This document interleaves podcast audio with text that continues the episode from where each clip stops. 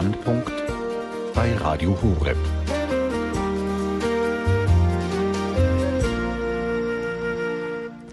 Herzlich willkommen zur Standpunktsendung hier bei Radio Horeb, liebe Hörerinnen und Hörer, sagt Ihnen aus dem Studio in München Ralf Obmann. Schön, dass Sie auch heute Abend wieder mit dabei sind. Wir zeigen heute eine Möglichkeit auf, wie alle Christen zur inneren Erneuerung der katholischen Kirche nach den schrecklichen Skandalen des letzten Jahres beitragen können. Die Aktion Ninive, Halbzeit des Gebetsjahres zur Heiligung der Kirche, ist heute unser Thema. Ein schwieriges Jahr liegt hinter der katholischen Kirche in Deutschland. Eigentlich hätte das letzte Jahr noch ganz im Zeichen des im Juni zu Ende gegangenen Jahres der Priester stehen sollen. Dieses wurde aber von den in immer größerer Zahl bekannt werdenden Missbrauchsfällen in der katholischen Kirche überschattet. Für viele Medien waren diese Vorfälle ein gefundenes Fressen, die Morallehre und Regeln der Kirche sowie den Papst öffentlich zu kritisieren. Auch wenn die Berichterstattung in dieser Zeit oft nicht fair und meist einseitig war, so bleibt jedoch die Tatsache, dass Geistliche und Mitglieder der katholischen Kirche sich versündigt haben. Dies gilt es aufzuarbeiten und zu überlegen, wie dies in Zukunft verhindert werden kann. Aber nicht nur die Verantwortlichen in der katholischen Kirche haben die Pflicht, für eine Rückbesinnung auf die christlichen Grundwerte zu sorgen und für das Geschehene um Vergebung zu bitten. Jeder Gläubige ist aufgerufen, sich durch Besinnung und Umkehr mit auf einen neuen Weg zu machen. Wie dieses in der Praxis aussehen kann, dafür hat das katholische Hilfswerk Kirche in Not mit der Aktion Ninive ein Beispiel gegeben was sich hinter der Aktion Ninive verbirgt, wie die Idee dazu entstand und wie sie im täglichen Leben der Gläubigen umgesetzt werden kann, darüber wollen wir heute sprechen. Dazu darf ich die Geschäftsführerin des katholischen Hilfswerks Kirche in Not, Karin Fenbert, bei uns im Studio recht herzlich begrüßen. Grüß Gott, schön, dass Sie heute hier bei uns sind. Grüß Gott, Herr Obmann. Ich darf Sie unseren Hörern zuerst einmal kurz vorstellen. Frau Fenbert, Sie haben Jura studiert. Bevor Sie zur Kirche in Not kamen, haben Sie bereits bei zwei katholischen Radiosendern gearbeitet, unter anderem hier auch bei Radio Horeb. Sie waren dann stellvertretende Geschäftsführerin beim katholischen Hilfswerk Kirche in Not, bevor Sie 2009 die Geschäftsleitung des deutschen Zweigs übernommen haben. Frau Fenbert. Das Hilfswerk Kirche in Not hat im Juni letzten Jahres die Aktion Ninive ins Leben gerufen. Erklären Sie uns doch einmal kurz, was ist die Aktion Ninive überhaupt? Die Aktion Ninive, das ist sozusagen eine Fasten- und Bußbewegung, wenn man so will. Es ist eine Antwort, Sie haben es vorhin im Eingang schon erwähnt, auf die Skandale, die Missbrauchsfälle in der Kirche. Äh, es ist eine Initiative, um zur Heiligung und Erneuerung der Kirche beizutragen. Es ist eigentlich gar nichts Neues bei uns in der katholischen Kirche. Erst heute im Sonntagsevangelium hieß es, kehrt um, denn das Himmelreich ist nahe. Aber natürlich war das letztes Jahr schon sehr eklatant, was da die wochenlang, monatelang in den Medien berichtet wurde über Verfehlungen, es mag teilweise sicher übertrieben dargestellt gewesen sein, aber trotzdem selbst der Heilige Vater hat bei seiner Reise nach Fatima im Mai gesagt, die größten Feinde gegen die Kirche kommen aus der Kirche selber, so jetzt nicht wortwörtlich, aber sinngemäß. Und insofern, wir brauchen immer wieder Umkehr. Es ist ja eines zu wissen, wir brauchen die Umkehr, aber die Idee dann zu haben für diese Gebetsaktion, wie ist die denn dann entstanden? Ja, das war einfach so. Der Heilige Vater hat ja am 19. März letzten Jahres, am Tag des heiligen Josef, des Patrons der Kirche, einen Brief an die Katholiken Irlands geschrieben, wo die Vorwürfe noch viel massiver waren als hier in Deutschland und hat denen unter Punkt 14 des Briefes einige konkrete Hinweise gegeben, wie Sie sozusagen jetzt das Geschehene aufarbeiten können. Hat aufgerufen unter anderem zum Freitagsopfer, zum Fasten, zum Gebet, dass man das Sakrament der Versöhnung neu entdeckt, dass man besonderes Augenmerk legt auf die eucharistische Anbetung, um einfach wieder Gutmachung zu leisten für die Sünden des Missbrauchs. Und bei uns hatte man das Gefühl, passiert nichts. Jedenfalls, ich habe wochenlang war ich innerlich unruhig und nichts passierte. Was wohl passierte, dass Medien sagten, warum sagt der Heilige Vater nichts zur Situation in Deutschland? Warum schweigt er sich da aus? Und dazu hat dann Kardinal Lehmann angemerkt, unter anderem am 13. April in der katholischen Nachrichtenagentur, wenn der Heilige Vater spreche, dann spreche er immer zur ganzen Kirche. Und was sollte er uns in Deutschland anderes sagen, als was er den Katholiken in Irland gesagt hat? Es passierte aber trotzdem nichts weiter. Es gab keinen wirklich richtigen öffentlichen Aufruf, dass wir auch diesen Brief an die Iren zum Vorbild nehmen. Und äh, ich wurde irgendwie innerlich immer unruhiger und äh, sprach dann auch mit meinen Mitarbeitern, dass irgendwas passieren muss. Und wer Ideen hat, der soll sich bei mir melden. Und äh, mir schwebte innerlich, ehrlich gesagt, so etwas das österreichische Vorbild vor, nämlich der Rosenkranz-Sühne-Kreuzzug. Nur heutzutage ist es so, mit Rosenkranz, Sühne und Kreuzzug, da kann man nicht mehr als moderner Mensch so ganz viel mit anfangen. Aber sowas in der Art schwebte mir vor. Und dann kam ein Mitarbeiter zu mir und brachte mich auf den Herz-Jesu-Freitag. Ich dachte mir, das passt mir ganz gut. Denn jeden Freitag etwas zu machen im Büro, das geht schlecht, weil das einfach den Bürobetrieb lähmt. Aber jeden Herz-Jesu-Freitag, das ist in der Regel der erste Freitag im Monat, das lässt sich machen, auch im Büro. Ja, nachdem das schon mal klar war und auch klar war, wir fassen dafür als Zeitpunkt ins Auge das Ende des Priesterjahres, das endete mit dem Herz Jesu fest musste ich dann noch einen Namen haben. Und irgendwann, als ich äh, schlief, fiel mir mitten im Schlaf der Name Aktion Ninive ein. Ich bin aufgewacht und wusste, die Aktion, die muss Aktion Ninive heißen. Und damit war die geboren.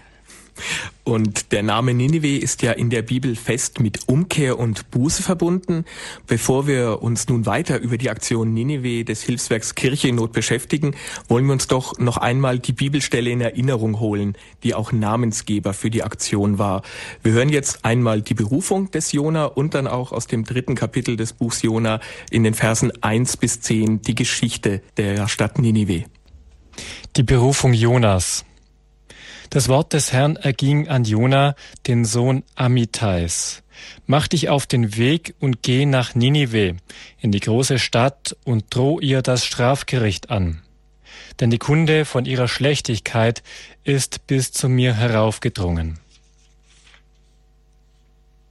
Das Wort des Herrn erging zum zweiten Mal an Jona. Mach dich auf den Weg und geh nach Ninive, in die große Stadt und droh ihr all das an, was ich dir sagen werde. Jona machte sich auf den Weg und ging nach Ninive, wie der Herr es ihm befohlen hatte.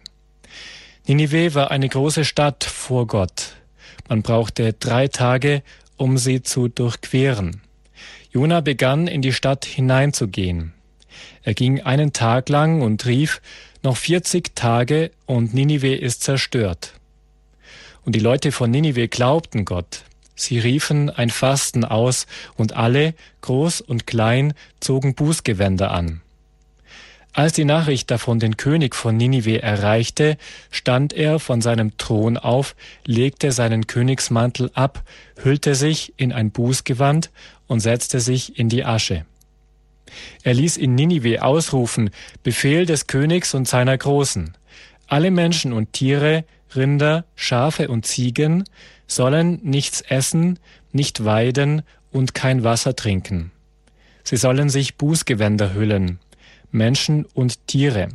Sie sollen laut zu Gott rufen, und jeder soll umkehren und sich von seinen bösen Taten abwenden und von dem Unrecht, das an seinen Händen klebt.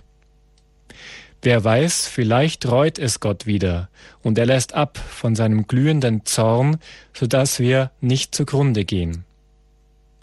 Und Gott sah ihr Verhalten. Er sah, dass sie umkehrten und sich von ihren bösen Taten abwandten.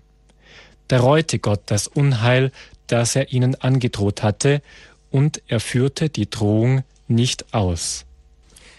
Liebe Hörer von Radio Horeb, das war die Geschichte der Stadt Ninive aus dem Buch Jona in der Bibel, die der Namensgeber für die gleichnamige Aktion des Hilfswerks Kirche in Not war. Frau Fenbert, die Aktion Ninive ruft alle Gläubigen, wie wir es eben auch in der Geschichte gehört haben, durch Buße und Umkehr zur Wiedergutmachung für die Verfehlungen, die in der katholischen Kirche geschehen sind, auf. Warum ist so eine Aktion so wichtig für die katholische Kirche jetzt gerade in unserer Zeit? So eine Aktion ist vielleicht immer wichtig, weil die Kirche aus Sündern besteht und nicht nur aus Heiligen. Aber natürlich bei so eklatanten Vorfällen besonders wichtig. Wichtig ist vielleicht auch, weil das in Vergessenheit geraten ist bei vielen Gläubigen, der Gedanke der stellvertretenden Sühne, der Wiedergutmachung, wie es der Heilige Vater nennt.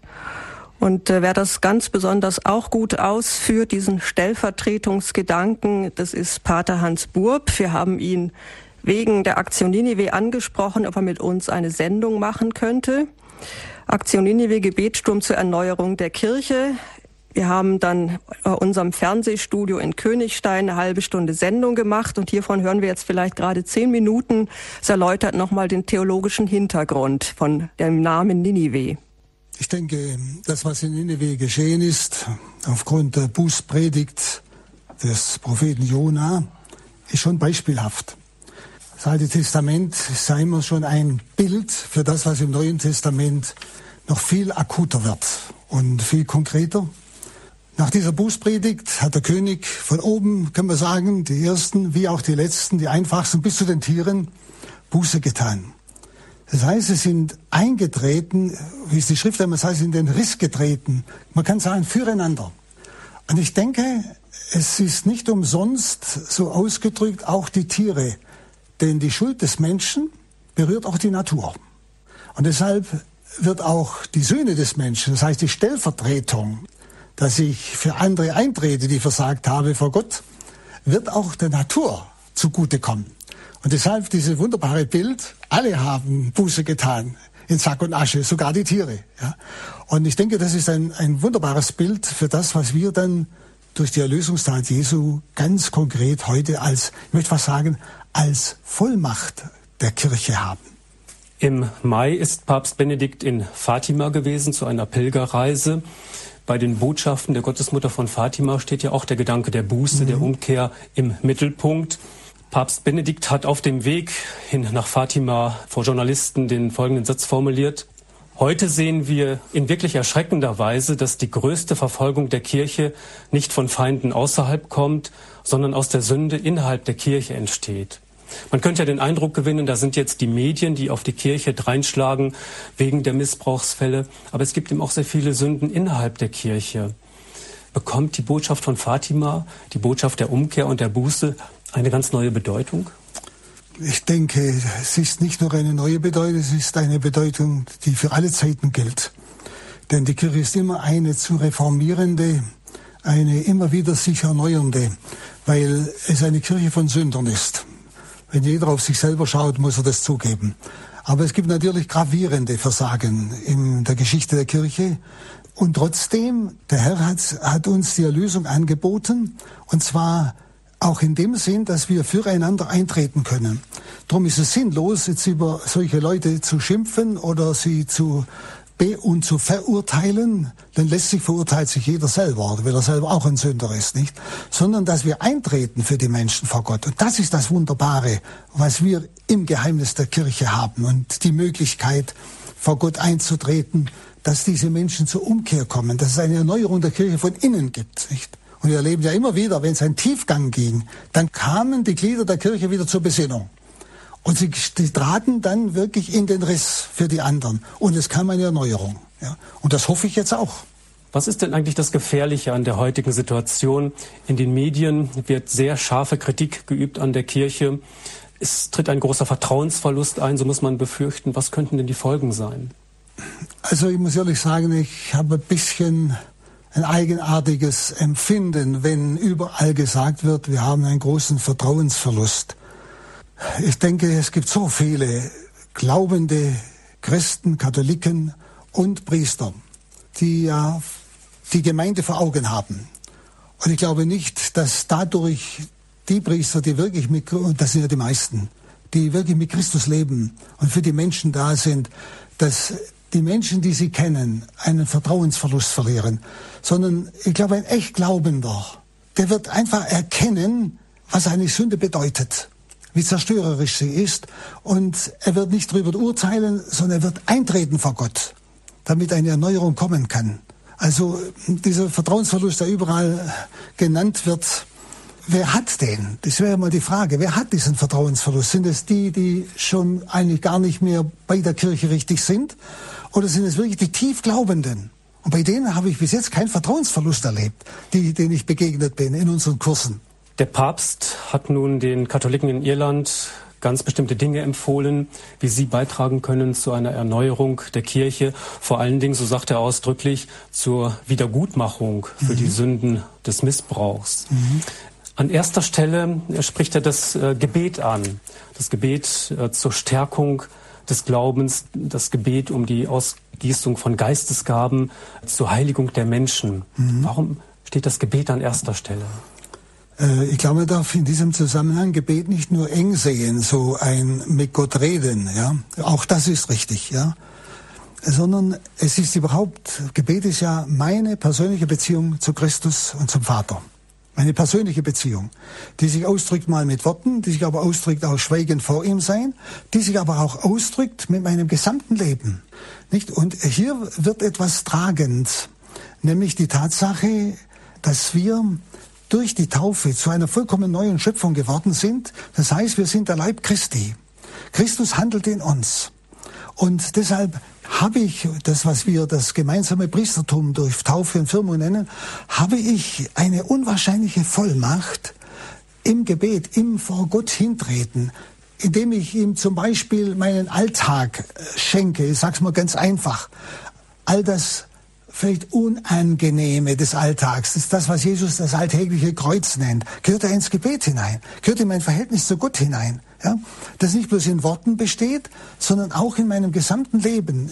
Und dass ich äh, das, was ich jetzt heute arbeite und tue, nicht einfach tue, sondern weil ich den Willen Gottes erfüllen will und weil ich es genau tue, aus der Liebe zum Herrn. Das ist ja das Handeln Jesu in mir als Leib Christi, als Kirche. Ja? Und das hat diese stellvertretende Kraft, wo die Erlösung durch mein Tun äh, aktualisiert wird für die Menschen, die des Heiles bedürfen. Das, was wir dann Sühne nennen. Nicht? Das Sühne heißt eigentlich, ich trete für den anderen ein. Ich nehme ihn mit zu Gott. Nicht? Das kann im, im, wie gesagt, Gebet im Sinne von Worten, im Sinne meines Lebens, dass ich das Gott darbringe, wie es Vatikanum sagt und auch Paulus, nicht, dass wir unseren Leib als Opfer Gott darbringen. Mit Leib ist praktisch das ganze Tun des Menschen gemeint, nicht?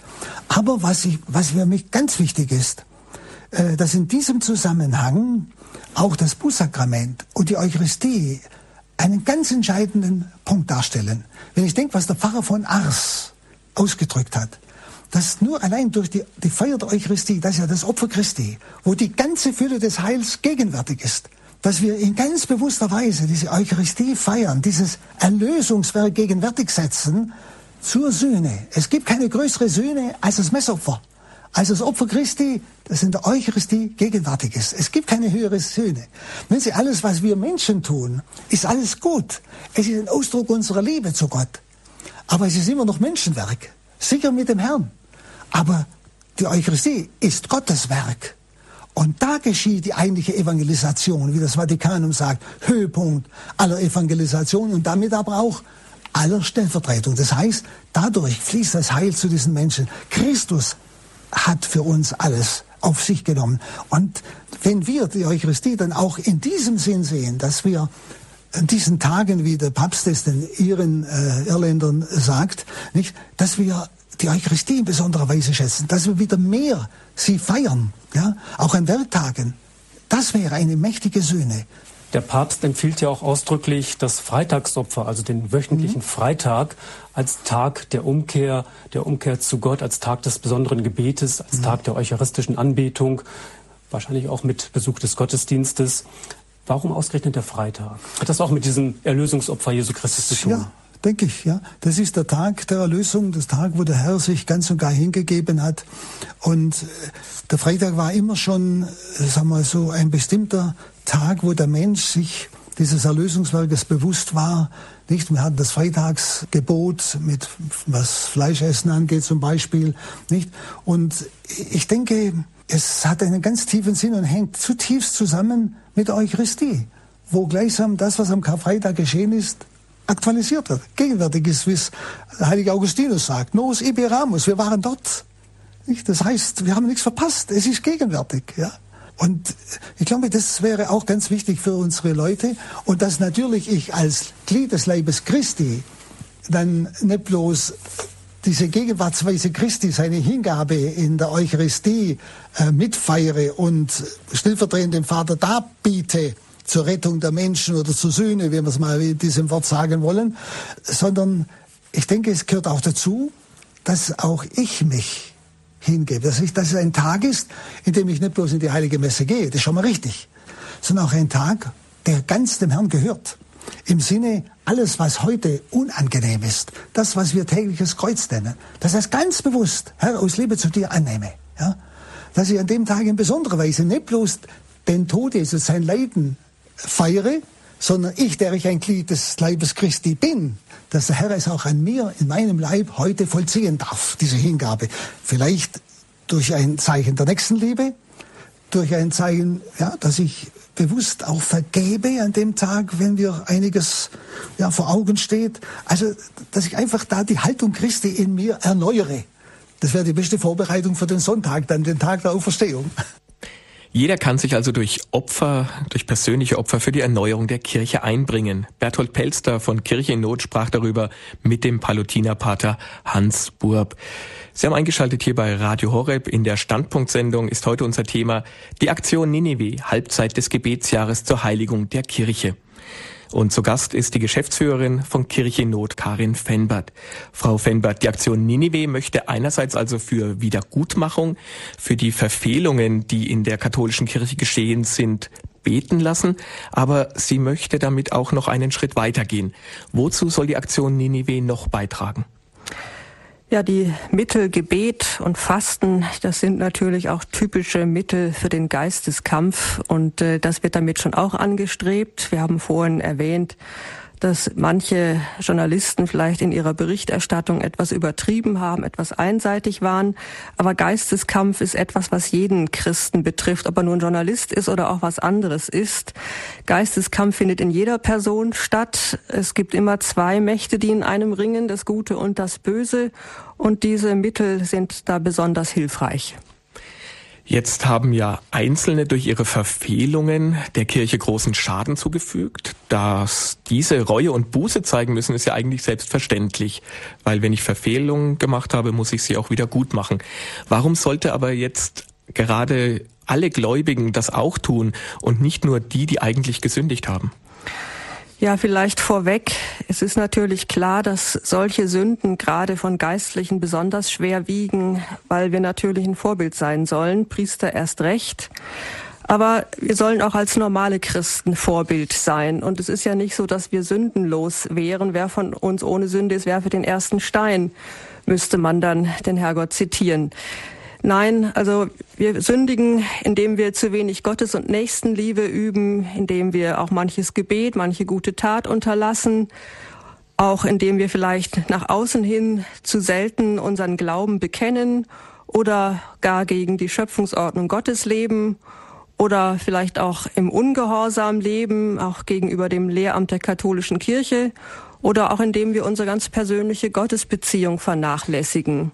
Und insofern ist jeder immer wieder aufgerufen zur Umkehr, zur Erneuerung der Kirche. Ich persönlich finde, dass Frau Kubi dazu ein sehr wichtiges Buch geschrieben hat. Vielleicht hören wir da auch in ein Interview rein, wo es um dieses Buch geht. Es hat den Titel Selbsterkenntnis. Denn mit Selbsterkenntnis fängt ja nun mal das eigene Sündenbewusstsein an und der, das Bewusstsein, dass man vielleicht umkehren müsste. Also Selbsterkenntnis, der Weg zum Herzen Jesu. Ihr Buch trägt den Titel Selbsterkenntnis, der Weg zum Herzen Jesu und damit auch der Weg zu einer Erneuerung der Gesellschaft. Erschienen ist dieses kleine Buch im FE Medienverlag. Was war denn der Anlass für Sie, dieses Buch zu schreiben? Ich äh, denke an ein Zitat von Mutter Teresa, was mir, was nicht im Buch steht, aber was mir gerade untergekommen ist. Sie wird mal von einem Journalisten gefragt, was muss sich in der Kirche ändern? Und sie sagt darauf drei Worte, sie und ich, sagt Mutter Teresa. Und wir schauen immer gerne, wenn wir Missstände sehen, nach außen es ist einfach in der menschlichen Natur, dass wir das Böse außen sehen und in uns Mechanismen haben, die verhindern, dass wir das Böse in uns selbst entdecken. Und der Auslöser für dieses Buch war tatsächlich eine persönliche Erfahrung. Ich habe eine Eigenschaft, die ich nicht gerne habe, was wahrscheinlich die meisten Leute, wenn sie ein bisschen in sich hineinschauen, auch bei sich selber finden wo man sich müht und wo man so sich bemüht, vor allem, dass es andere nicht sehen. Und das kam so, dass das plötzlich sichtbar wurde und mir überaus peinlich war. Sichtbar vor anderen Menschen? Vor jemand anderem, der mir auch wichtig war. Und ich habe so meine Strategien und will das auch nicht und kenne mich auch da eigentlich aus, aber es ist eigentlich immer noch da. Und es wurde plötzlich sichtbar und es hat mich wirklich, ich habe mich sehr geschämt. Und Scham ist so diese erste Stufe. Scham ist eigentlich das, wo wir nicht wollen, dass jemand anders was in uns sieht, was wir gerne verbergen. Und dann bin ich schließlich zu dem Punkt gekommen, dass plötzlich die Erfahrung da war, so bist du und Jesus liebt dich so, wie du bist. Und es war ein solch befreiendes Erlebnis. Das ist was, was wir ja sowieso wissen, ja, was wir in jedem Gottesdienst eigentlich hören. Gott liebt uns äh, immer wieder hören wir das, aber ist es denn eigentlich real? Sind wir wirklich sicher, dass er uns mit liebt, mit den Schattenseiten, mit den Dunklen, mit den Sünden, mit allem, was da noch so ist, ja? Sind wir da sicher? Haben wir die Erfahrung, dass er uns wirklich so liebt? Und da kam diese Erfahrung, Jesus liebt dich so, wie du bist. Genau so. Und du kannst einfach weitergehen. Du musst dich jetzt zerknirscht am Boden liegen und dich da innerlich martern und dich anklagen und so weiter und so fort. Du nimmst es einfach wahr. Ja, so ist es. Du bist willig. Du willst ja diesen Weg mit Jesus gehen und Jesus geht genau von diesem tiefen Punkt äh, den Weg mit dir weiter. Und das war eine wirkliche befreiende Erfahrung. Das entscheidende Stichwort ist aber Selbsterkenntnis. Ja. Sie sagen, Jesus liebt mich, liebt mich so, wie ich bin. Weiß ich denn genau, wie ich bin? Gibt es nicht auch die Erscheinung, dass man das so ein bisschen auch vor sich selber verbirgt, nicht nur vor anderen Menschen, sondern auch vor sich selbst verbirgt, wie man wirklich ist, mit seinen äh, negativen es, Seiten? Ich bin sicher, dass wir das alle tun. Je tiefer wir in der Sünde stecken, umso mehr weil es diesen menschliche Trage gibt, die eben Guardini so formuliert hat, die Sünde erzeugt Verblendung, die Verblendung noch mehr Sünde und die Sünde noch mehr Verblendung. Verblendung das, heißt, dass man die Sünde nicht mehr erkennt, gar nicht mehr als solche genau, wahrnimmt. Genau, dass wir munter in der Sünde leben und eigentlich diese, die Sünde in uns nicht als die, die sie ist, wahrnimmt, wahrnehmen. Und es gibt einen Ausspruch, ich weiß nicht genau von wem, äh, wenn der Heilige Geist uns wirklich zeigen würde, wer wir sind, könnten wir das gar nicht ertragen. Das heißt, wir haben immer Strategien, uns vor uns selber gut hinzustellen, weil wir vor anderen gut dastehen möchten, weil wir vor Gott gut dastehen möchten. Und die Gott ist an diesen Maskeraden absolut nicht interessiert. Also ich glaube, er hat gar kein Problem mit uns als Sündern, aber er hat wirklich ein Problem mit uns, als Masker wenn wir diese Maskeraden aufführen.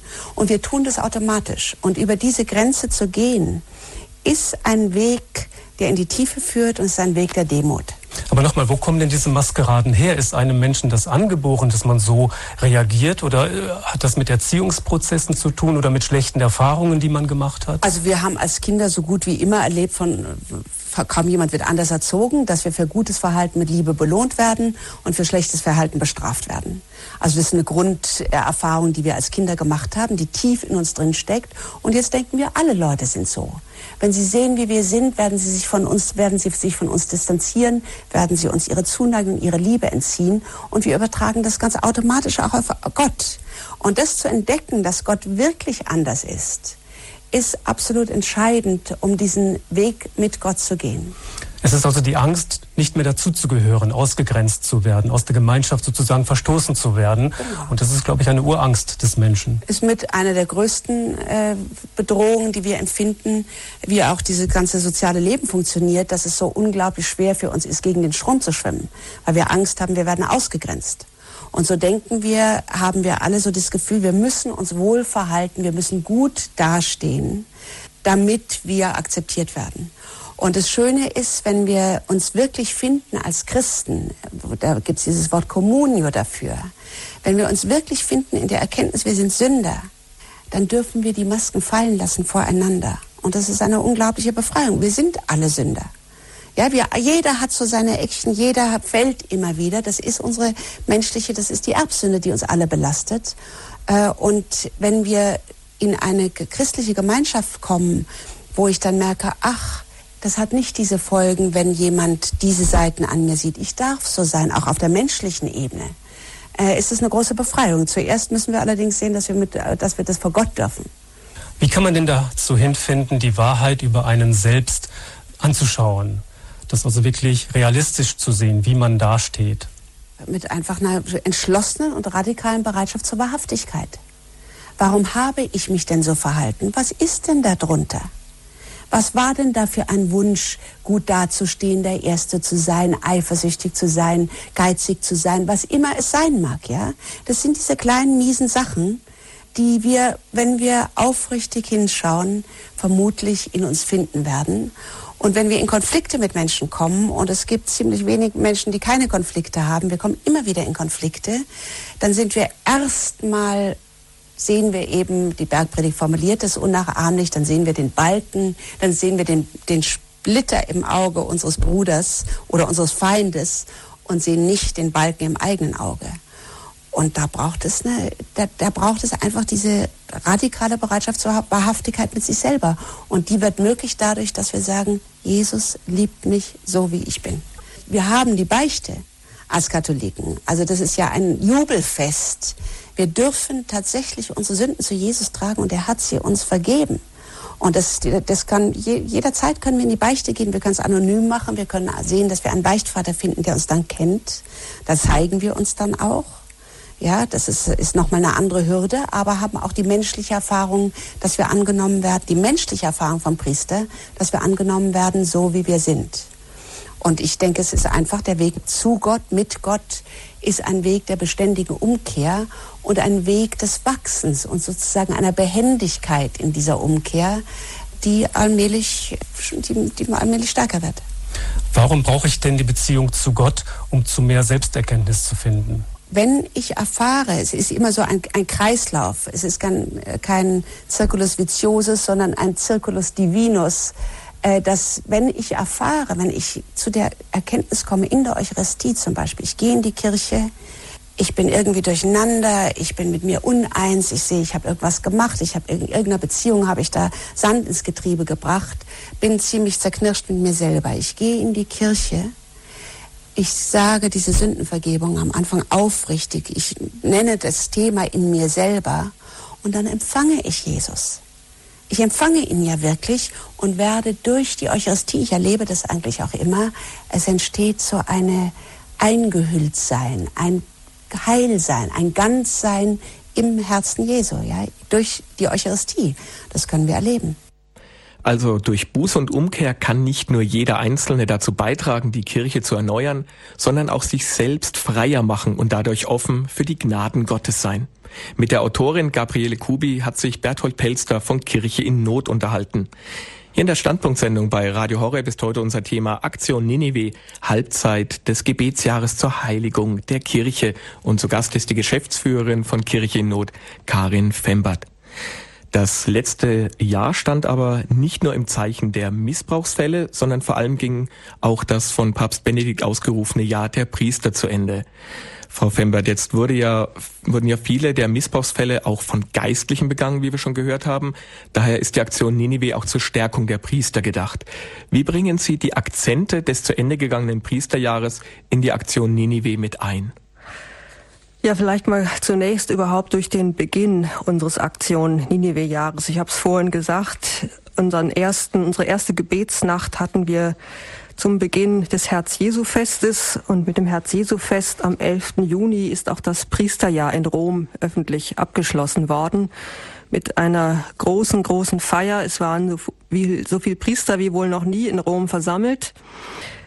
Und das ist das eine. Das andere ist, wir selber hatten im Priesterjahr von Kirche in Not aus ganz kräftig die Broschüre bewor beworben, Eucharistische Anbetung zur Heiligung der Priester und geistige Mutterschaft. Da sind Beispiele von heiligen Priestern und wer für sie gebetet hat. Von deutscher Seite her das berühmteste, bekannteste Beispiel Bischof Ketteler und das Sühnegebet einer armen Stallschwester. Und äh, in diesem Heft sind hinten auch ab Seite 41 Anregungen, wie man Gebetsstunden, Anbetungsstunden gestalten kann. Und äh, damit komme ich auch zum nächsten Teil der Antwort auf Ihre Frage, wie wir das zum Ausdruck bringen. Wir hatten am 6. Januar wieder eine lange Gebetsnacht bei Ihnen auf dem Sender von 23 Uhr bis 5 Uhr in der Früh. Und wer denn so lange zugehört und mitgebetet hat, hat die Geschichte auch mitbekommen. Ich habe drei Geschichten vorgelesen. Eine davon, die handelt von Jean-Jacques Ollier, einem französischen Priester. Jean-Jacques war eines von acht Kindern. Er wuchs auf in der Pariser Pfarrei Saint-Sulpice. Schon als junger Mensch hatte er eine außerordentliche Liebe zur Gottesmutter und war glänzend in der Schule. Trotz und alledem entwickelte er sich wohl zunehmend zum Problemkind, was dazu führte, dass seine Mutter, Franz von Sales, mit dem die Eltern befreundet waren, also die Mutter, die klagte Franz von Sales über ihren Jean-Jacques. Und der heilige Franz, der war wohl, denke ich, da auch prophetisch begabt, denn er beruhigte die Mutter und sagte ihr, Gott bereitet sich in der Person dieses guten Kindes einen großen Diener in seiner Kirche. Ja, und wie es dazu kam, das hängt eben auch an Gebetsseelen. Und äh, da hören wir vielleicht rein in die Geschichte, die ich am 6. Januar vorgelesen habe. Eingriff in ein ausgelassenes Leben. Tatsächlich begann Jean-Jacques in Paris mit dem Theologiestudium, denn im tiefsten seiner Seele liebte er Gott. Gleichzeitig aber besuchte der junge Mann aus gutem Hause anstößige Kabaretts und schlechte Theatervorführungen und fuhr großspurig in einer vornehmen Kutsche durch die Stadt. Geld hatte er genug, denn als zukünftigem Priester standen ihm, wie damals üblich, die Einnahmen von Klöstern und deren dazugehörigen Ländereien zur Verfügung. In dieser für seine Berufung gefahrvollen Situation griff Gott das erste Mal durch die Hingabe und Aufopferung einer Priestermutter ein.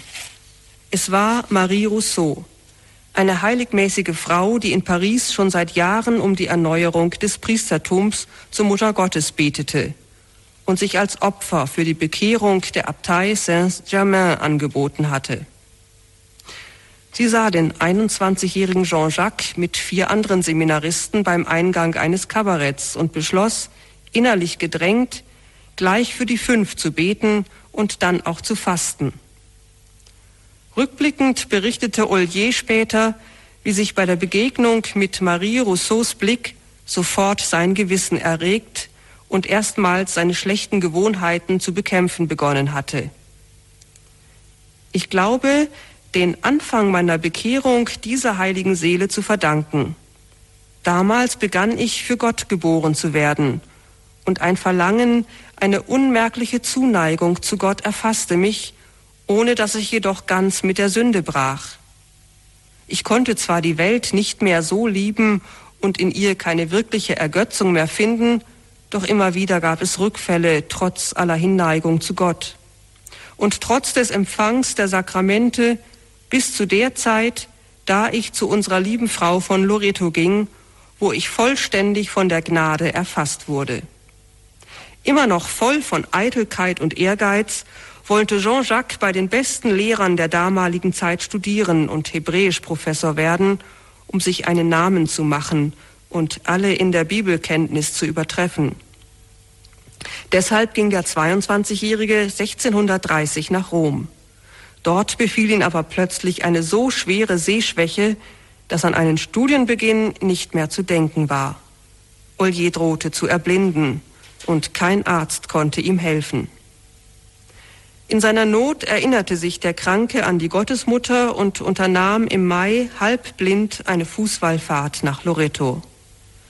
Um Buße zu tun, legte er sich trotz der Hitze einen Winterpelz um, und obwohl er unterwegs zunehmend schwächer wurde, fühlte der müde Pilger im Gebet immer deutlicher die Gegenwart Mariens.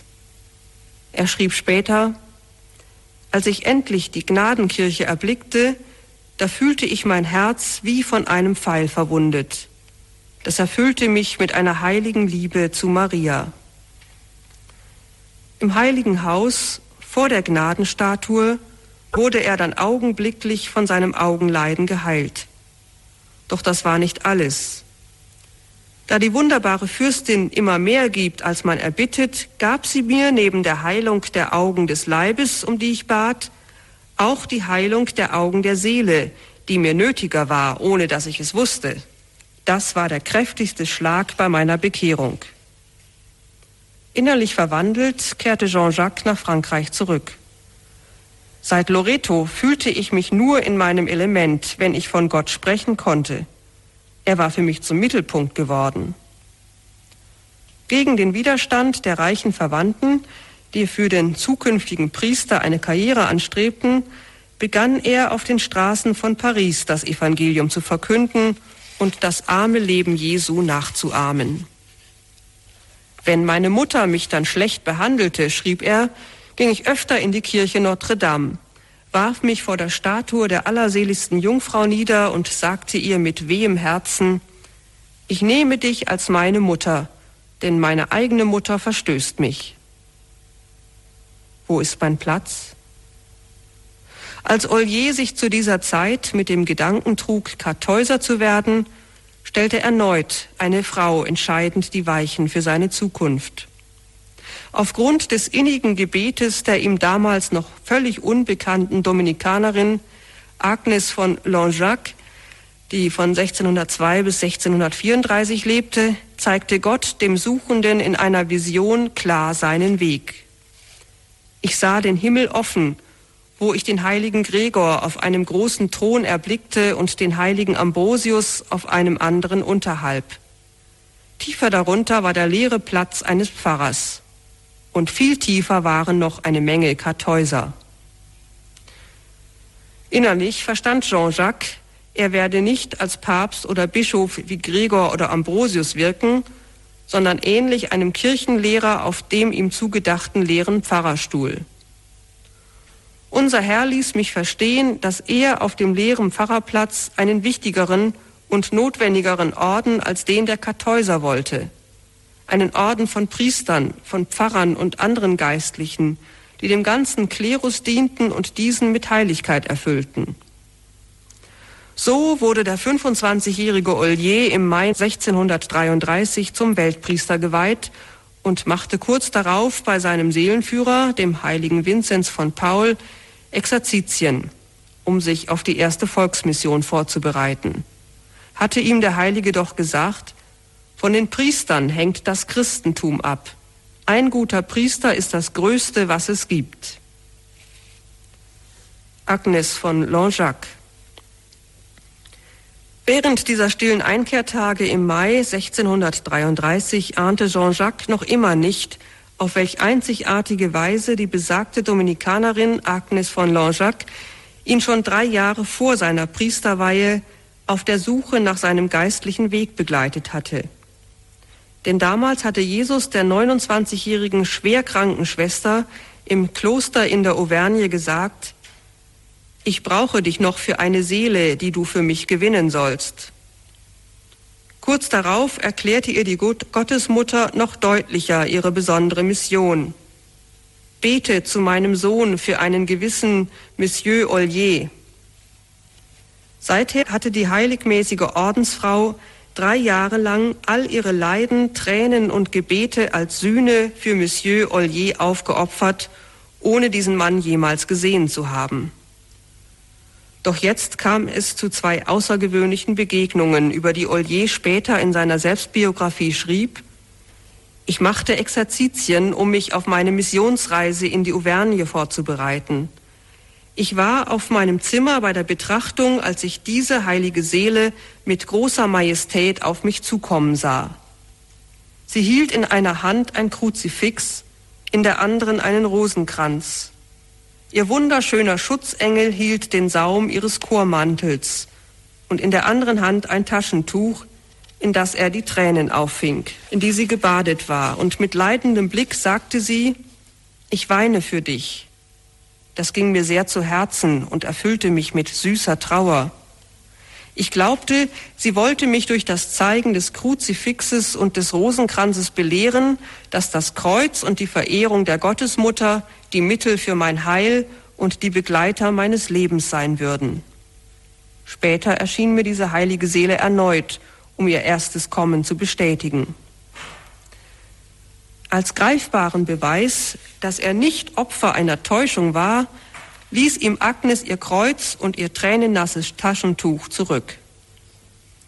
Während seiner erfolgreichen Volksmission in der Auvergne 1634 hörte Jean-Jacques dann erstmals von der heiligmäßigen Oberin des nahen Dominikanerinnenklosters in Langeac. Beim ersten Besuch kam ihm die Priorin namens Agnes bekannt vor, so dass er sagte, ich habe sie schon irgendwo gesehen.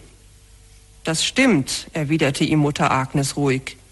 Sie haben mich zweimal in Paris gesehen, wo ich Ihnen während Ihrer Exerzitien in Saint-Lazare erschienen bin.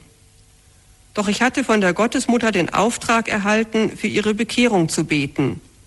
Gott hat sie dazu ausersehen, die ersten Fundamente der Priesterseminare im Königreich Frankreich zu legen.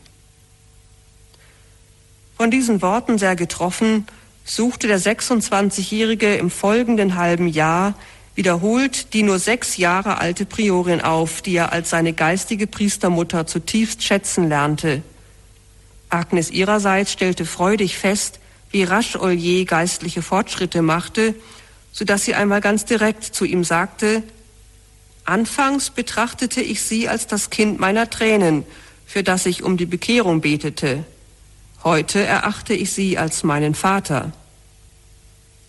Als der Volksmissionar im Oktober 1634 nach Paris zurückgerufen wurde, betete Agnes im Anschluss an ihr letztes Treffen unter Tränen in der Kapelle, Ich danke dir, Herr, dass du meine Gebete erhört hast und mich den hast sehen lassen, für den du gewünscht hast, dass ich ihn durch meine Hingabe für deine Kirche gewinne. Doch im selben Monat erkrankte Agnes und starb mit nur 32 Jahren. Ihre Mission war vollendet als Priestermutter für den, der mit der Erneuerung und Heiligung des Klerus beginnen sollte. Ja, soweit mit der Erzählung, wie sie am 6. 7. Januar stattgefunden hat. Nun, wie ging das Leben weiter? Das Leben von der heiligen Agnes war beendet, aber noch nicht das von Jean-Jacques Ollier. Er hielt Volksmissionen in Frankreich, hielt, lehnte mehrere Bischofssitze ab. Und er spürte immer wieder bei diesen Volksmissionen, wie sehr er der geistigen Unterstützung bedurfte. Und äh, nachdem er das erkannt hatte, hat er immer wieder erstmal begonnen mit der Anbetung und mit der Weihe an die Gottesmutter. Und ihm war oft klar, dass die ganze Frucht seiner Mission, die Frucht seiner Predigt auch abhing von dem Gebet und sei es der ärmsten und unansehnlichsten Frauen. Er war noch nicht ganz 30 Jahre alt, dann traf er die 60-jährige Marie Tessonnier, auch genannt Marie von Valence. Das war sozusagen schon seine dritte geistliche Mutter, die für ihn betete. Marie von Valence war eine konvertierte Calvinistin.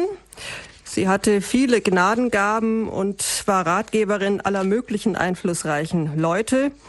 Und sie erkannte sofort die Berufung von Ollier für die Heiligung der Priester. Ollier merkte bei seinen Volksmissionen, dass äh, der Hauptgrund für den geistigen Niedergang des Volkes in der Gleichgültigkeit und mangelnden Ausbildung der Priester lag. Und deswegen hegte er in sich den Wunsch, ein Seminar zur Heranbildung guter Priester zu gründen. So übernahm er im Jahr, als er 34 war, die Vorstadtpfarrei Saint-Sulpice in Paris, die einen äußerst schlechten Ruf hatte.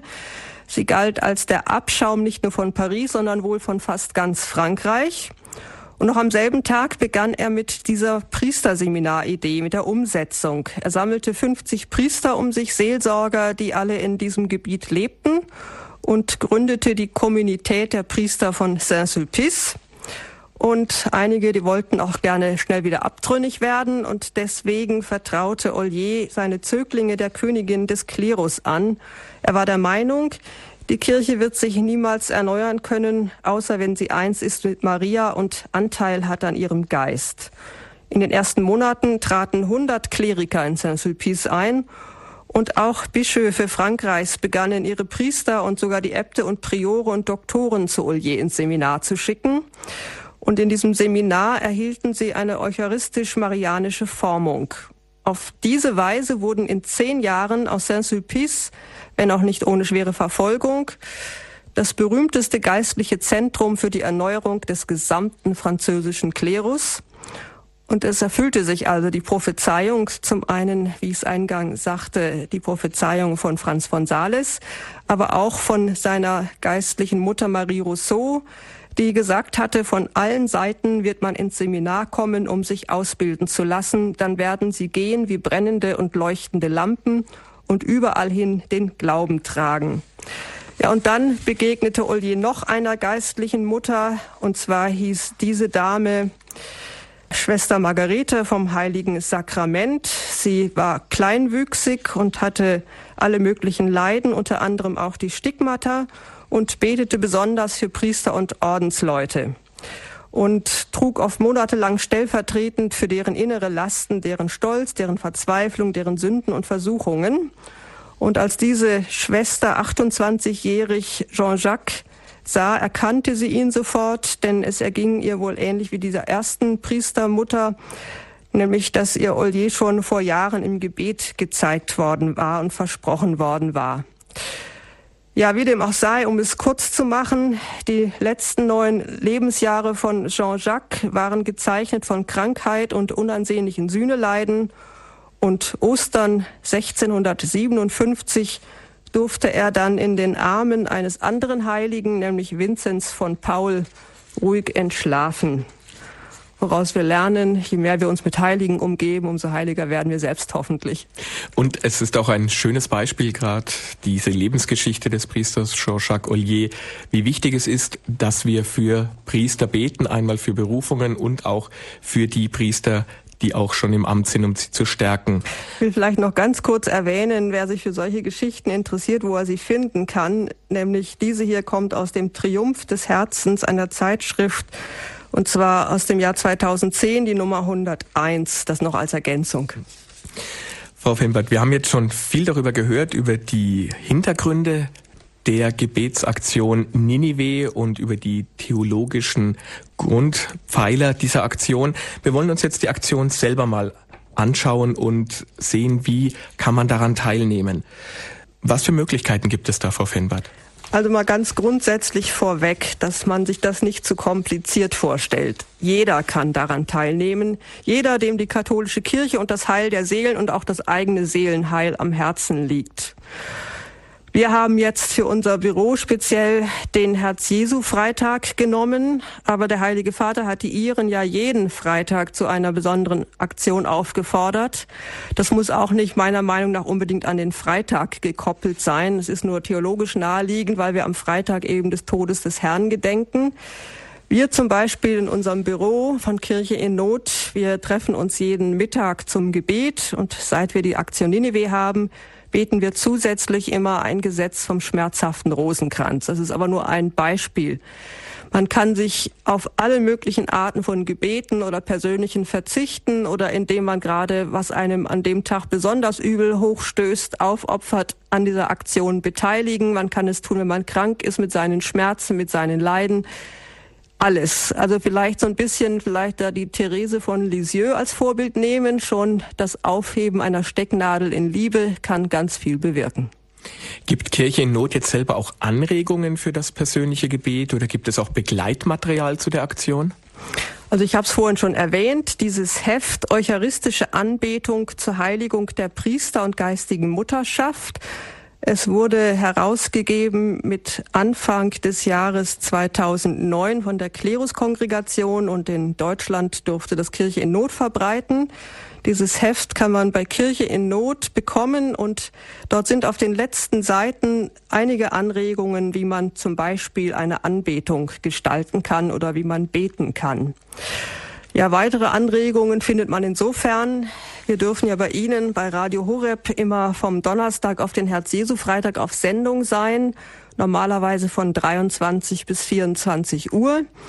Wir haben allerdings auch ein paar längere Anbetungsnächte und äh, zwei haben wir noch vor uns, nämlich vom 31. März auf den 1. April sowie vom 2. Juni auf den 3. Juni. Und dort wird sechs Stunden gebetet, dort gibt es reichlich Anregung. Äh, ich kann Ihnen auch hier noch, was weiß ich, einige Bücher nennen, die sich dazu gut eignen, außer natürlich typischerweise der Rosenkranz oder der Kreuzweg.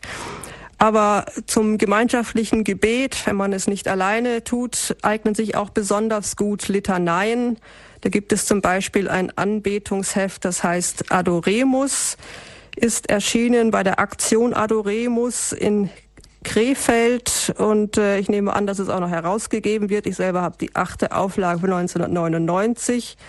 Aber trotzdem denke ich, kann man es noch bekommen. Was ich auch verwende bei unseren Gebetsnächten, ist das sogenannte Goldene Buch. Das gibt es, ich muss mal gerade hier blättern, im Canisius Verlag das Goldene Buch der vollkommenen Hingabe an Jesus durch Maria. Da gibt es sehr schöne Gebete im letzten Teil.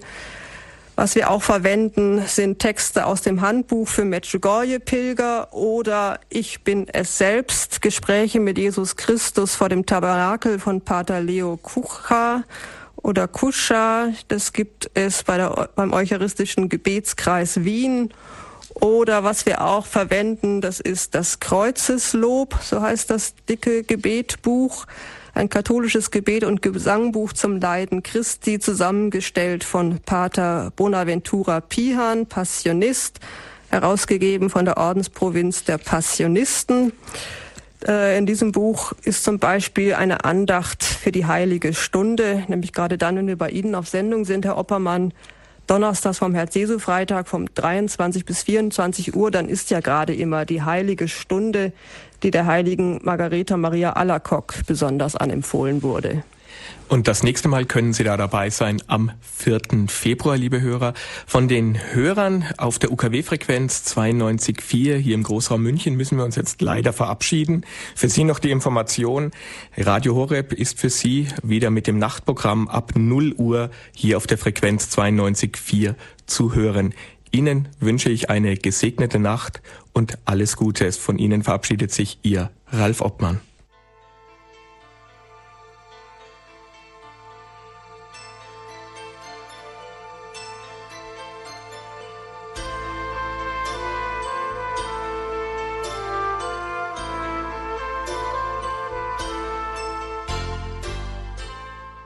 21 Uhr ist es, liebe Hörer von Radio Horeb.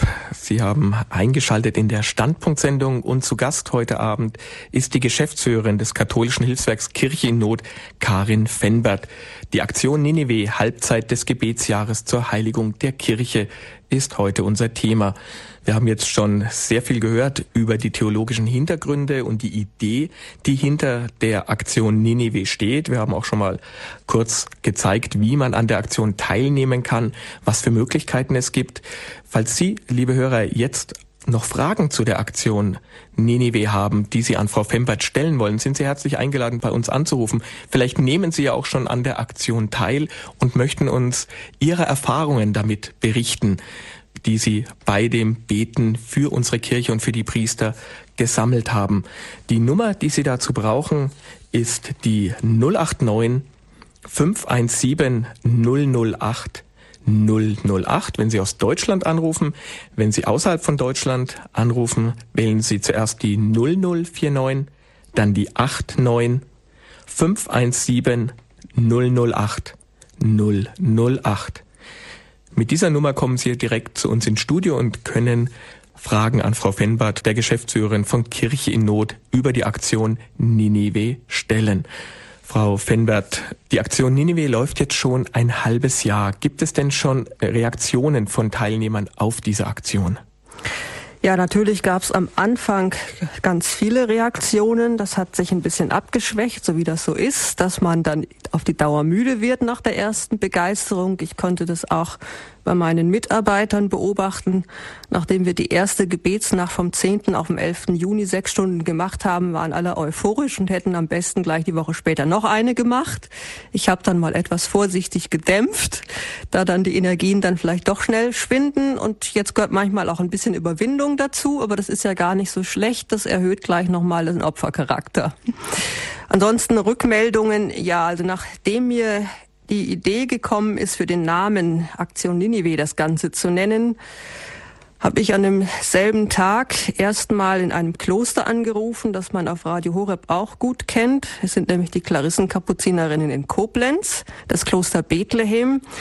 Dasjenige Kloster, in das sich auch Pater Wernfried häufiger zum Gebet zurückgezogen hat. Und die habe ich erstmal gebeten, dass sie jetzt beten im Hintergrund, denn ich hatte vor, mit verschiedenen Leuten zu telefonieren, um sie zu gewinnen, dass sie mitmachen. Und als erstes habe ich Pfarrer Kocher angerufen, ob Radio Horeb denn wohl mitmachen würde. Dann habe ich bei KTV angerufen. Dann äh, habe ich auch mit einem österreichischen Bischof telefoniert. Dann habe ich mit zwei anderen Klöstern Kontakt aufgenommen. Dann habe ich mit dem Geschäftsführer von EWTN Deutschland Kontakt aufgenommen, mit Roland Noé von Catnet. Und äh, es war alles überhaupt kein Thema, dass sie sich der Aktion angeschlossen haben. Weiter dabei sind auch das Forum Deutscher Katholiken. Professor Gindert war gleich Feuer und Flamme. Nathanael Liminski von Generation Benedikt hat uns grünes Licht gegeben. Ich habe mit dem Wallfahrtsdirektor von Kevela gesprochen. Inzwischen ist er Weihbischof. Damals war er es noch nicht. Und äh, er hat gesagt, die machen sowieso zum Herz-Jesu-Freitag hin eine Sühnenacht in Kevela. Und er fragt mal, ob sie das auch im Geiste der Aktion Ninive tun und äh, hat mir das dann positiv zurückgemeldet. Es gibt auch verschiedene Ordenshäuser, die sich gemeldet haben und auch Teile von geistlichen Gemeinschaften wie Totus Tuus oder Teile von der Gemeinschaft Emanuel, die sich der Aktion angeschlossen haben. Ansonsten ist es ja nicht so, dass es Pflicht wäre, sich bei uns zu melden. Es ist natürlich schön, wenn sich Leute melden, weil das natürlich auch Kirche in Not und den Mitarbeitern den Rücken stärkt. Aber es ist ja keine Zwangsveranstaltung und es kommt auch nicht in jedem Falle auf die Menge an. Es ist, glaube ich, viel entscheidender, dass die richtigen Leute mit der entsprechenden richtigen Gesinnung dabei sind, also Qualität vor Quantität. Wobei ich trotzdem glaube, so eine kleine Gebetsgemeinschaft sind wir nicht. Das hört man doch schon aus den Sendern und aus den Gemeinschaften, die sich daran beteiligen, merkt man doch schon, also dass eine große Akzeptanz eigentlich schon bei den katholischen Christen hinter dieser Aktion steht. Jetzt haben wir es eben schon gehört, viele ihrer Mitarbeiter waren Feuer und Flamme, waren dabei, am Anfang sehr stark mitzumachen, aber es fällt doch vielen nicht so leicht, alleine solche Aktionen zu machen. Gibt es auch die Möglichkeit, dass sich über Kirche in Not hier Gebetsgruppen bilden oder dass auch Pfarreien zu dieser Aktion einladen? Ja, über Kirche in Not ist das ein bisschen schwieriger, ganz einfach, weil das natürlich ein logistisches Problem ist. Um das zu bewältigen, bräuchte ich Mitarbeiter, die ich für die zusätzlichen Aufgaben bräuchte, die ich aber im Moment nicht habe. Aber natürlich können sich Pfarreien anschließen. Es gab auch einzelne Pfarrer, die sich gemeldet haben. Einer war zum Beispiel dabei, der wollte ohnehin ein besonderes Jahr im Sinne von Margareta Maria Allerkock machen, also gerade diejenige, die besonders auf die Gnadenstunde, die Heilige Stunde oder auch die Ölbergstunde genannt hingewiesen hat. Und er wollte das dann gleich auch unter dieses Motto der Aktion Ninive setzen. Und so gibt es sicher noch die eine oder andere Pfarrei, die das angenommen hat. Selbstverständlich ist natürlich nicht jeder Pfarrer dafür offen. Und Gläubige haben es manchmal schwierig, einen Ort zu finden. Und denen sei gesagt, wenn leider keine Anbetung in der eigenen Pfarrei gehalten wird, vielleicht gibt es in der näheren oder weiteren Umgebung etwas. Und zur Not kann man sich auch einfach so vor den Tabernakel setzen, um sich auch mal wieder bewusst zu machen, im katholischen Kirchenhaus wohnt der Herrgott selber. Sie haben es eben gehört, liebe Hörer, es gibt oft nicht die Möglichkeit, eine Anbetung zu halten in der Kirche, weil so etwas dort nicht mehr angeboten wird. Vielleicht haben Sie ja schon mit der Aktion Ninive Erfahrungen gesammelt, die Sie uns gerne mitteilen. Vielleicht hatten Sie ja auch erst Probleme, eine Gruppe zu bilden. Welche Ideen hatten Sie dabei oder was haben Sie, wenn Sie bei der Aktion Ninive sich schon angeschlossen haben, für Erfahrungen gesammelt, wenn Sie für die Kirche, für die Priester gebetet haben. Rufen Sie an, teilen Sie uns diese Erfahrungen mit oder wenn Sie noch Fragen zur Aktion an Frau Fembert haben, rufen Sie bei uns an. Die Nummer ist die 089 517 008 008. Ich wiederhole nochmal 089 517 008 008. Diese Nummer wählen Sie, wenn Sie aus Deutschland anrufen. Wenn Sie außerhalb von Deutschland uns anrufen wollen, wählen Sie vorab die 0049, dann die 89 und dann 517 008 008. Frau Fenbert, Sie haben eben gerade gesagt, es ist keine Pflicht, sich zu melden, wenn man mitbetet. Das wäre aber schön. Wie kann man das machen? Ja, da gibt's unterschiedliche Wege. Wir haben Rückmeldungen über E-Mail. Die schreiben dann einfach an info@kirche-in-not.de.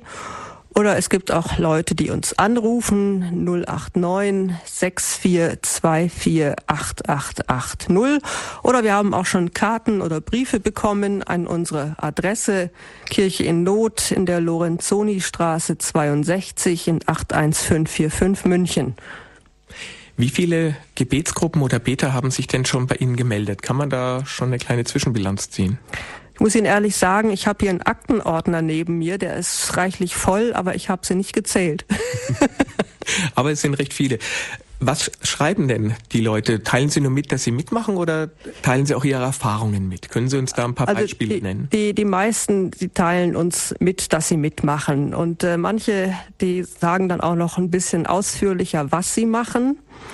Eine Dame schrieb uns zum Beispiel, die schrieb uns im Juli, dass sie bis zum kommenden Ostern, also würde sagen dreiviertel Jahr, auf Alkohol verzichten möchte zum Beispiel oder Leute teilen uns mit, warum sie gerade in der Zeit Juni, Juli letzten Jahres, als das noch richtig am Kochen war, diese Aktion so wichtig finden. Vielleicht ist das Bewusstsein dafür jetzt mittlerweile gar nicht mehr so groß, wo das nicht mehr so sehr in den Medien ist. Aber damals, man konnte richtig spüren, dass die Leute froh waren, endlich ein Ventil gefunden zu haben, für ihr Bedürfnis irgendwas machen zu können. Also es war schon wirklich am Anfang sehr stark das Bedürfnis von den Leuten zu spüren, etwas für die Kirche zu tun. Ja, und sie brauchten einfach nur einen kleinen Auslöser. Mehr durfte es eigentlich gar nicht. Mhm. Und Sie sehen da auch mittlerweile auch das Verständnis bei den Leuten, dass es wichtig ist, da auch am Ball zu bleiben, dass es nicht nur jetzt eine punktuelle Aktion war, sondern dass man wirklich sagt, mindestens dieses Jahr oder auch darüber hinaus sollte diese Aktion weitergeführt werden ja mindestens dieses Jahr einfach als Vorbild, was der Heilige Vater den Iren empfohlen hat. Also der Heilige Vater hat bei den Iren natürlich in der Fastenzeit angefangen, sprich an Ostern sind sie dann erlöst, in Anführungszeichen. Aber wir haben das ja eben erst später angefangen, weil es vorher nicht aufgegriffen wurde. Und insofern möchten wir schon wenigstens ein Jahr lang dabei bleiben, entsprechend dem Schreiben des Heiligen Vaters. Und es ist vielleicht auch gut, dass wir heute diese Sendung haben als Halbzeit, damit man sich wieder neu ermutigt, wenn man schon am Erlahmen ist und alles ein bisschen träger geht, dass man sich zusammenreißt und sagt, da gibt's noch mehr, die da mitmachen und die das auch machen. Und wir haben ja auch sehr viel in den Beiträgen, die wir gehört haben von Pater Burb oder von Gabriele Kubi gehört, wie wichtig es auch ist dieses Gebet einmal zur Umkehr für einen selber und auch für die ganze Kirche. Sie persönlich nehmen ja regelmäßig an der Aktion Ninive teil bei Ihnen im Büro mit Ihren Mitarbeitern. Was waren Ihre persönlichen Erfahrungen damit? Was, hat, was haben Sie dabei erlebt? Also wie gesagt, wir halten jeden Mittag ohnehin Gebet. Wir beten, wir haben eine kleine Kapelle bei uns im Büro, weil wir in einer ehemaligen Klosterfiliale untergebracht sind. Und mittags versammeln wir uns da zum Angelus und äh, beten dann auch gleich den Barmherzigkeitsrosenkranz. Und seit wir die Aktion Nineveh haben, gibt's eben dieses Gesetz vom Rosenkranz, einen schmerzhaften Teil daraus, den wir täglich beten. Was ich direkt merke, ist bei diesen Gebetsnächten, vor allem wenn es nicht nur die Stunde ist, sondern wirklich die sechs Stunden. Man merkt dann, finde ich, tagsüber, da ist eine ganz andere Atmosphäre im Haus. Und Mitarbeiter sagen mir auch, wenn wir dann, wo wir nur eine Stunde auf Radio Horeb auf Sendung sind, dann haben wir anschließend an dem Freitag, an dem Herz-Jesu-Freitag, zwölf Stunden bei uns in der Kapelle das Allerheiligste ausgesetzt zur stillen Anbetung. Mitarbeiter wechseln sich dann ab, weil die Büroarbeit ja auch getan werden muss, aber jeder macht ein bis zwei Stunden. Die Mitarbeiter sagen, es herrscht dann eine andere Atmosphäre im Haus und das glaube ich schon auch. Also das, da tut sich durchaus eine ganze Menge dann im Hintergrund. Liebe Hörer, Sie sind noch aufgefordert, bei uns anzurufen, uns Ihre Erfahrungen mit der Aktion Ninive mitzuteilen, wenn Sie selber schon mitgebetet haben oder wenn Sie jetzt sagen, an dieser Aktion möchte ich teilnehmen, ich möchte etwas für unsere Kirche tun, ich möchte etwas für unsere Priester tun. Aber wie kann ich das? Haben vielleicht noch Fragen dazu? Dann melden Sie sich bei uns. Die Nummer ist die 089 517 008 008. Wenn Sie aus Deutschland anrufen und wenn Sie außerhalb von Deutschlands anrufen, wählen Sie einfach vorneweg die 0049, dann lassen Sie die 0 weg, wählen nur die 89 und die 517 008 008.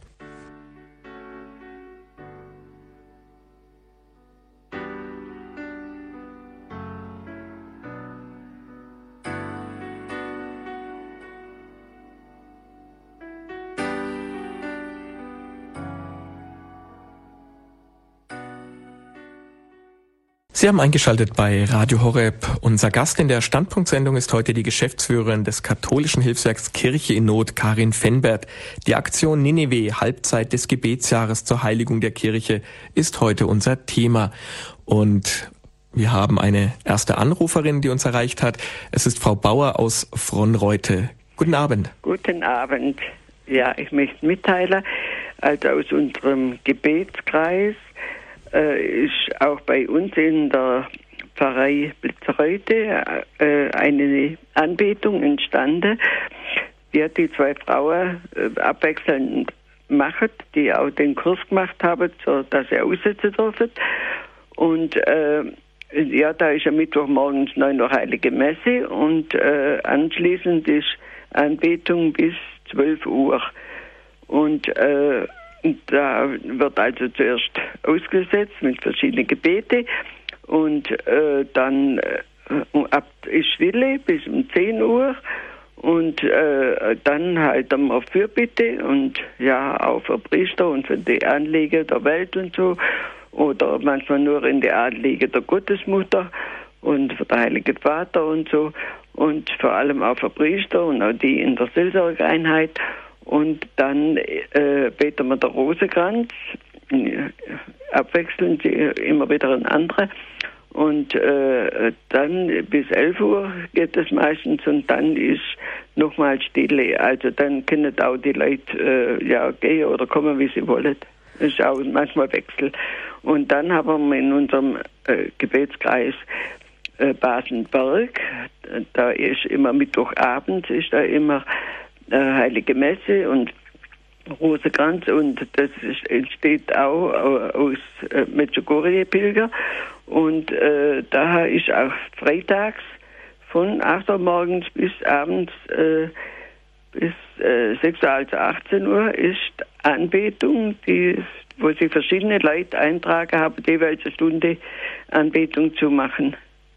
Wunderbar, Frau Bauer. Ja, und in unserer Kirche ist auch, oder in der alle Kirche in der Seelsorgeeinheit, das sind ja fünf, äh, ist ein Anschlag hinter drin, äh, wie auch in der ganzen Seelsorgeeinheit, wo wann Anbetung ist. Mhm.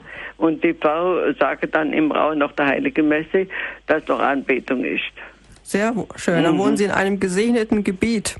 ja, aber äh, ja, ich meine, dass das also schon äh, und es kommt auch äh, ja, jetzt so viel aus, der, äh, aus dem Wohnort, da haben sich noch nicht so viel angeschlossen, aber es kommen noch auch von auswärts äh, Leute, die einfach äh, durch Medjugorje-Fahrt oder so oder andere Wallfahrt, die da beeinflusst worden sind und einfach die Erkenntnis haben, dass man so viel für Priester beten muss. Ja, und die Erfahrung haben mit Gebet und mit Anbetung. Ja.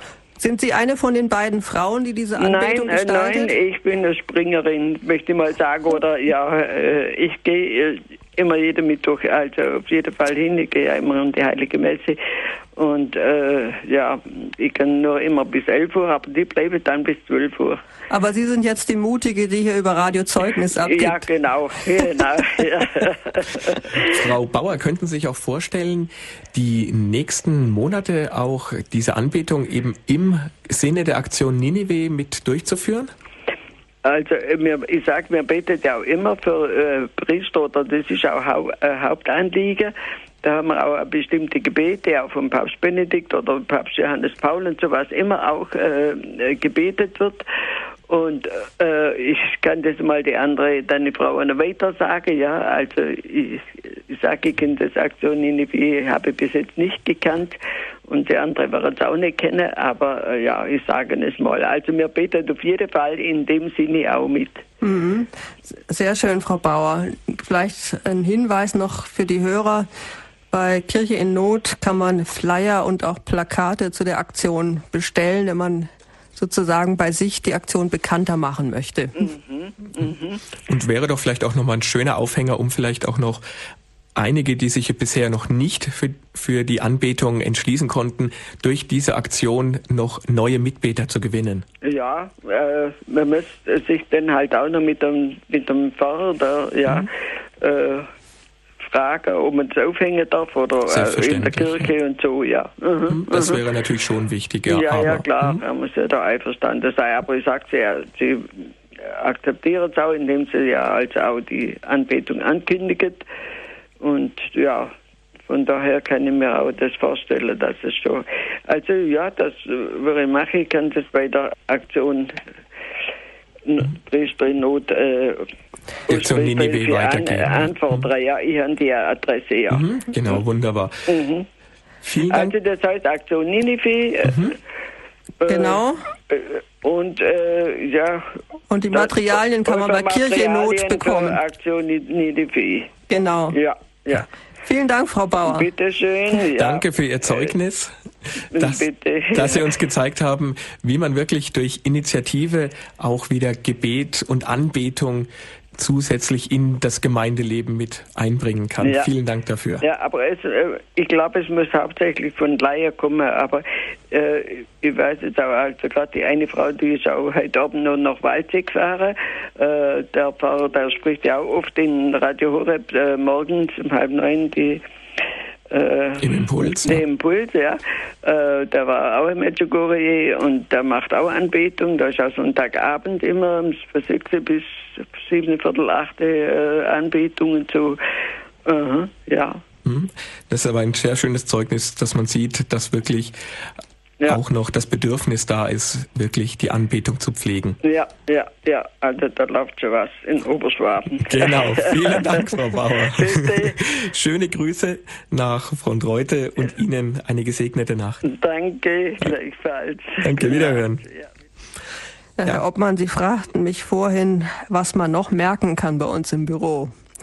Was man natürlich noch merken kann, dass wir sind ja ein Büro und nicht wie Sie ein Radiostudio. Die musikalischen Talente, die dann auf einmal zum Vorschein kommen. Wir sind zwar jetzt gerade nicht besonders professionell, aber es macht trotzdem den Beteiligten viel Spaß. Wir haben mit unserer ersten Gebetsnacht die sogenannten Pater Wernfried Five gegründet mhm. und äh, haben dabei ein Cello, eine Gitarre und einen Trommler und äh, vorher wusste man gar nicht, was die alles können. Und äh, das trägt natürlich für das Klima bei. Und äh, vielleicht, weil Sie mich vorhin fragten, wie ist man überhaupt auf so eine Idee gekommen mit so einer Gebetsnacht, mit so einer Sühnenacht. Ich hatte vor elf Jahren das erste Mal sowas veranstaltet, auch auf Radio Horeb. Da habe ich noch bei Radio Horeb gearbeitet. Da hatten wir das Jubiläumjahr 2000 das große Jubiläumsjahr und es heißt ja im Alten Testament, im Jubeljahr werden alle Sünden nachgelassen, alle Schulden nachgelassen.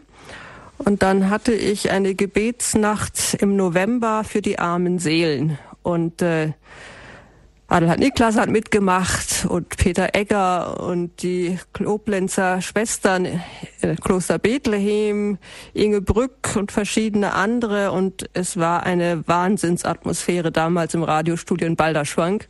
Man hatte wirklich das Gefühl, eventuell ist das ganze Fegefeuer leer geworden. Und äh, dass ich dorthin gekommen bin, das hat natürlich den Grund, in meinem Studienort, wo ich Jura studiert habe, gab es zwei verschiedene Aktionen, die immer jeweils Sühnenächte veranstaltet haben und da war ich in die Lehre gegangen.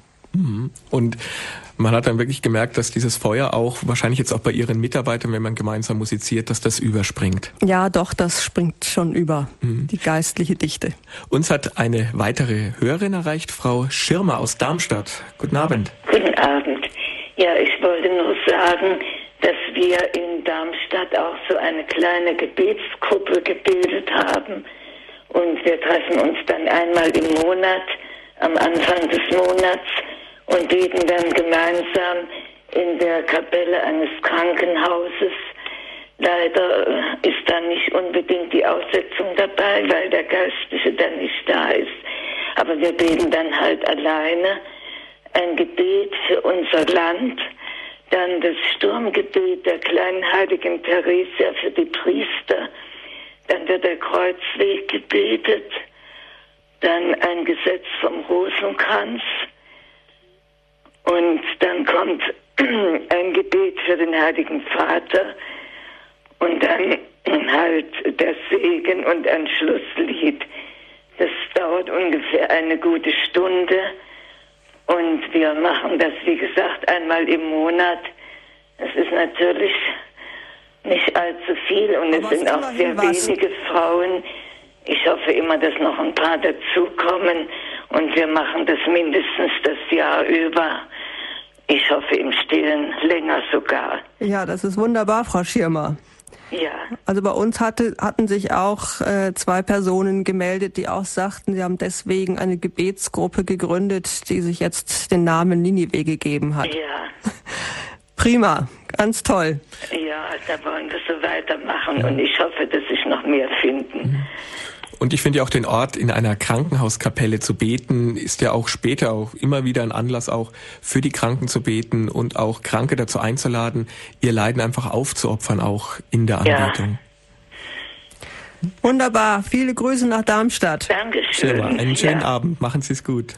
Herr ja, auf Wiederhören. Auf Wiederhören.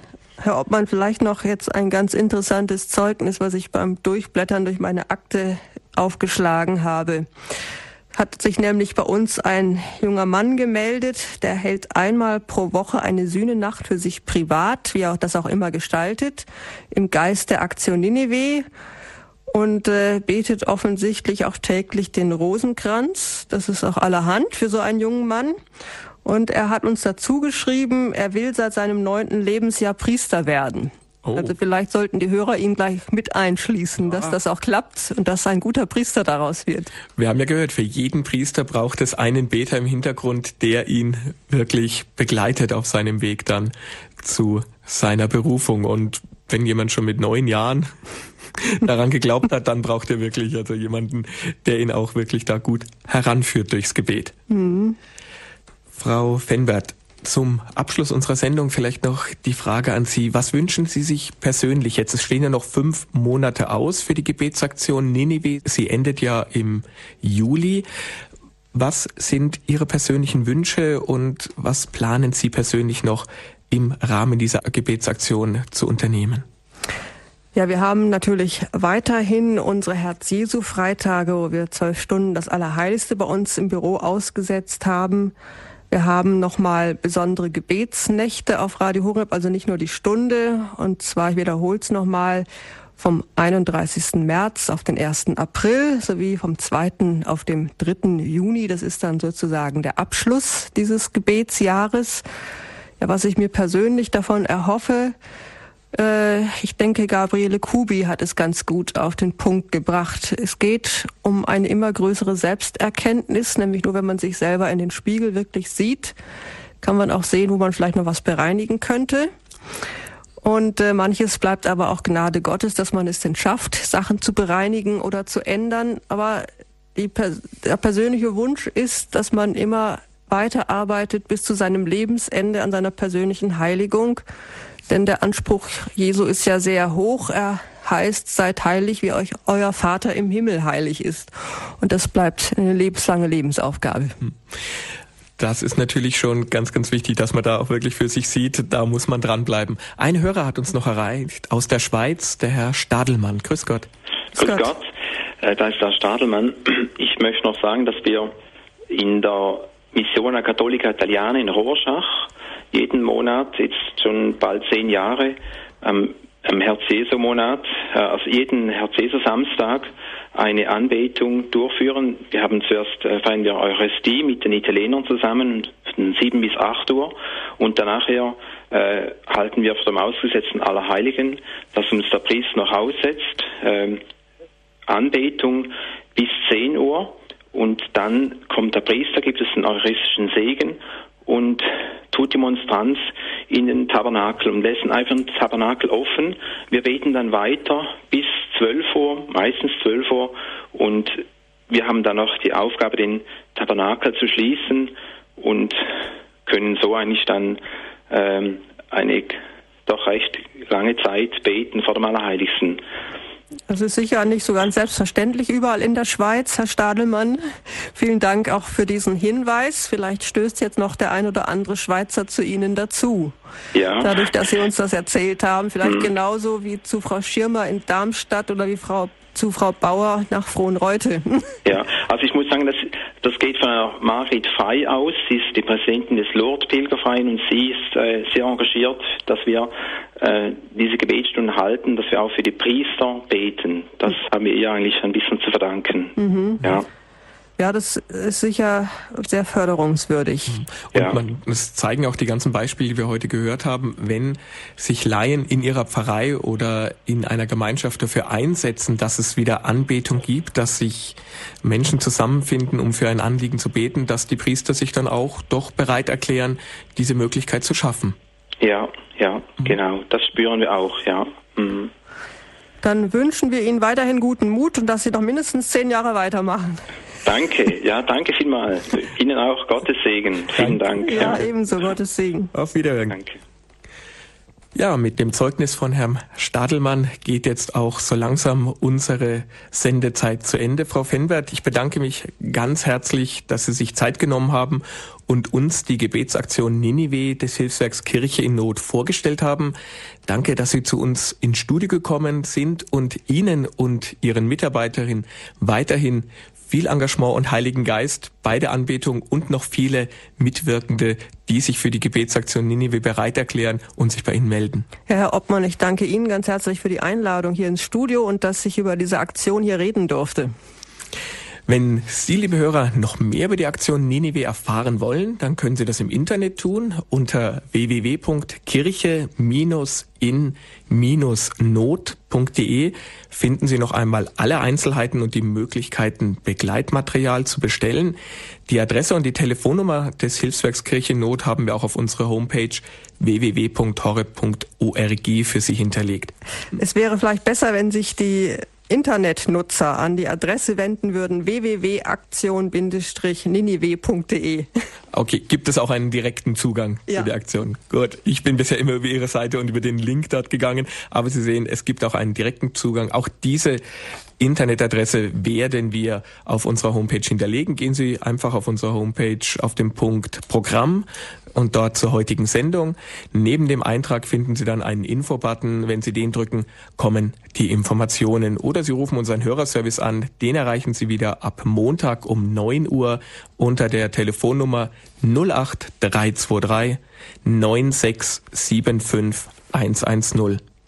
Von dieser Sendung können Sie sich auch einen kostenlosen CD-Mitschnitt bei unserem CD-Dienst bestellen. Die Telefonnummer, die Sie für die Bestellung brauchen, ist die 08323 9675 120. Dieser Dienst ist für Sie kostenlos. Für eine Spende für unseren Aufwand würden wir uns natürlich sehr freuen. Und ab morgen steht die Sendung auch als Podcast auf unserer Homepage für Sie zum Anhören bereit.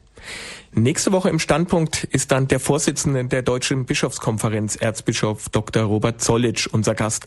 Er spricht dann mit unserem Programmverantwortlichen Pfarrer Robert Kocher über das Thema Gemeinsam auf den Weg nach Emaus. Der Dialogprozess der Kirche als geistlicher Weg ist ja auch wahrscheinlich eine kleine Fortführung hier unserer Sendung heute. Ich bedanke mich bei Ihnen, liebe Hörer, für Ihr Interesse und wünsche Ihnen noch einen gesegneten Abend und eine gute Woche. Aus dem Studio in München verabschiedet sich Ihr Ralf Obmann.